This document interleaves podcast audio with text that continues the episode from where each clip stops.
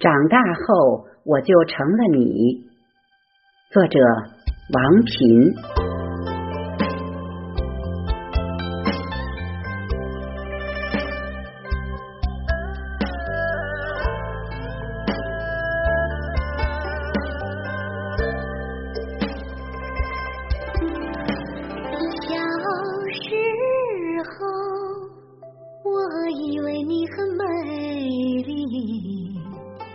领着一群小鸟飞来飞去。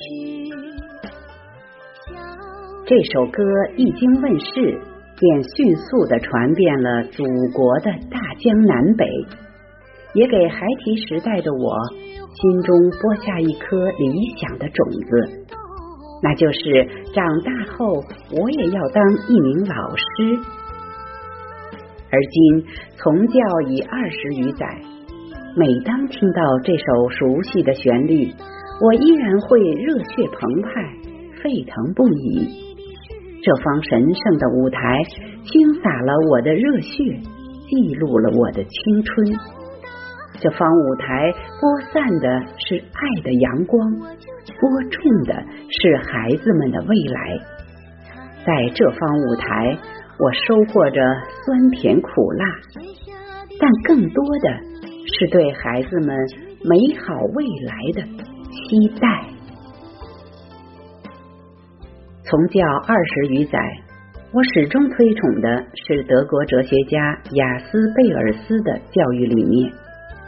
他说：“教育就是一棵树摇动另一棵树，一朵云推动另一朵云。”一个灵魂召唤另一个灵魂，这就告诉我们，潜移默化在教育中的影响是很大的。作为一名老师，我更加清楚的知道，教师的人生观、价值观会在不知不觉中渗透到每个孩子的思想中，有时很可能会影响孩子的一生。我知道。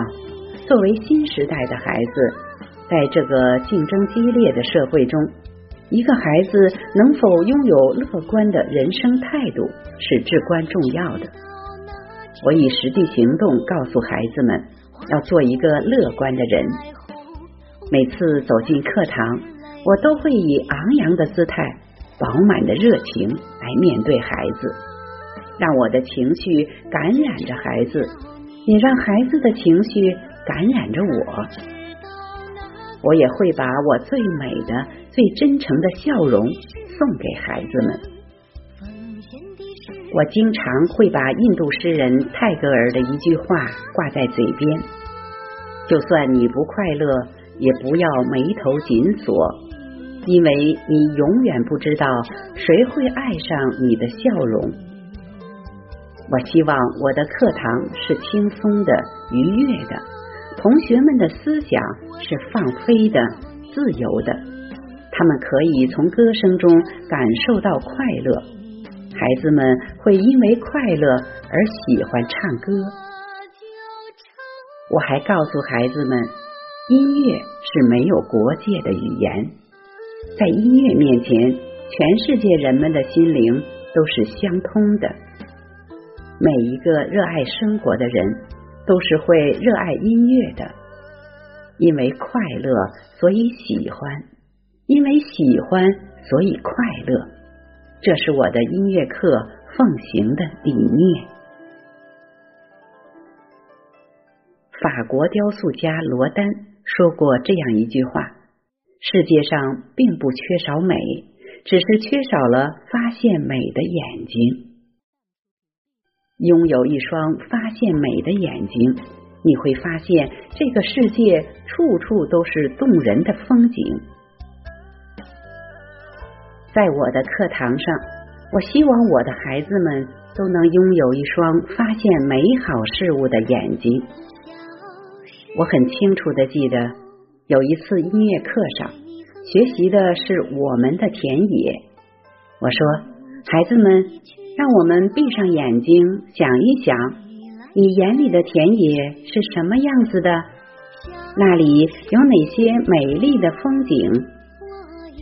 当时有一个孩子不加思索的站起来，回答道：“老师，我眼里的田野有许多苍蝇和蚊子。”听完孩子的回答，我愣了几秒，心想：说这话的孩子，他眼里的世界该是多么丑陋啊！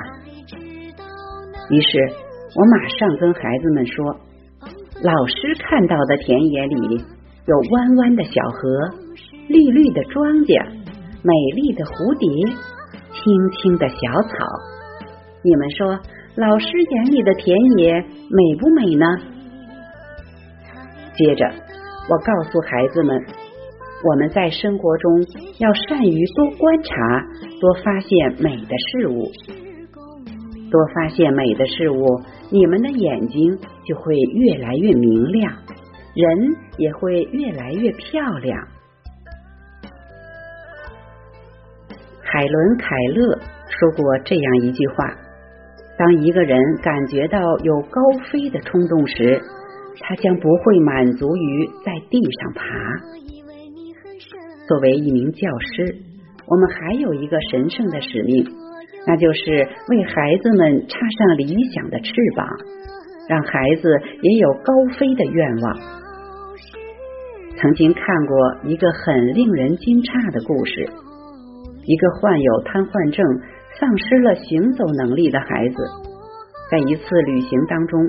被船长的太太描绘的天堂鸟给迷住了，因为过度渴望，竟奇迹般的站了起来，并慢慢的走了起来。这个真实的故事告诉我们，当孩子有了一个美好的理想、美好的信念支撑，他就会创造出许多出人意料的奇迹。作为一名老师，我们不仅要做知识的传授者，更要做一名理想的播种者，为每一个孩子心中播下理想的种子，让每一个孩子心灵的种子都能开花结果。长大后，我就成了你，我很庆幸。我依然在这方舞台耕耘着，虽然平凡，却默默的发着光。印度诗人泰戈尔说得好：“果实的事业是尊贵的，花的事业是甜美的，但是让我做叶的事业吧，叶是谦逊的、专心的、垂着绿荫的。”耳边又响起那熟悉的旋律。那块黑板写下的是真理，擦去的是功利；那个讲台举起的是别人，奉献的是自己。